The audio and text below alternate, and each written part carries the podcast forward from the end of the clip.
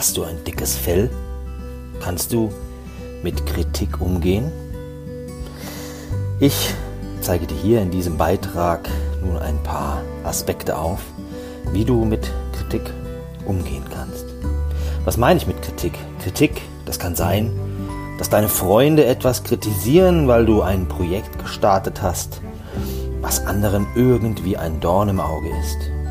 Oder Kollegen, die dich kritisieren dafür, weil du im Job irgendwie ein tolles Projekt gemacht hast, weil du beliebt bist, weil du bekannt bist und auch weil du erfolgreich bist. Kritik ist eine Rückmeldung der Umwelt auf unser Verhalten, die uns helfen kann zu lernen und zu wachsen, uns anzuspornen, aber natürlich auch frustrierend wirken kann. Ja, so ist das mit Kritik. Und ich sage dir dazu, bleib doch einfach erstmal ruhig. Die erste Reaktion, die ist ausschlaggebend. Statt umgehend an die Decke zu gehen oder vor lauter Entrüstung in Schnappatmung zu verfallen, gebe ich dir den Tipp, wart einfach erstmal ein paar Sekunden ab, bevor du überhaupt reagierst. Hinterfrage dich einfach mal, was ist dran an der Kritik? Ist die Kritik vielleicht stimmig? Vielleicht stimmt sie auch nicht. Vielleicht sind da einfach nur Neider, die dir einfach das Leben schwer machen wollen. Und dann würde ich sagen, mein Vorschlag, frag doch einfach nach. Frag einfach nach und dreh den Spieß um.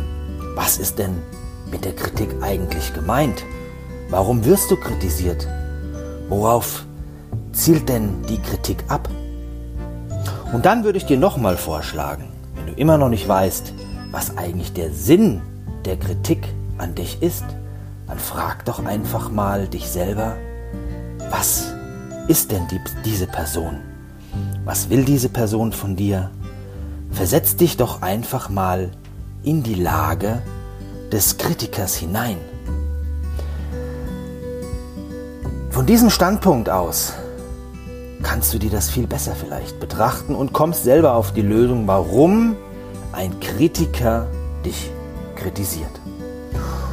Und zu guter Letzt würde ich einfach nochmal schauen, überprüfe doch einfach mal dein Selbstbild.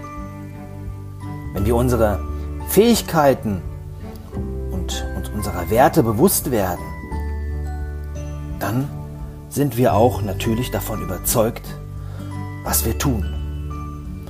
Also versuch doch einfach mal zu schauen, in dich hineinzuschauen, was du selber für Werte hast, was du selber erreichen willst mit deinem Vorhaben.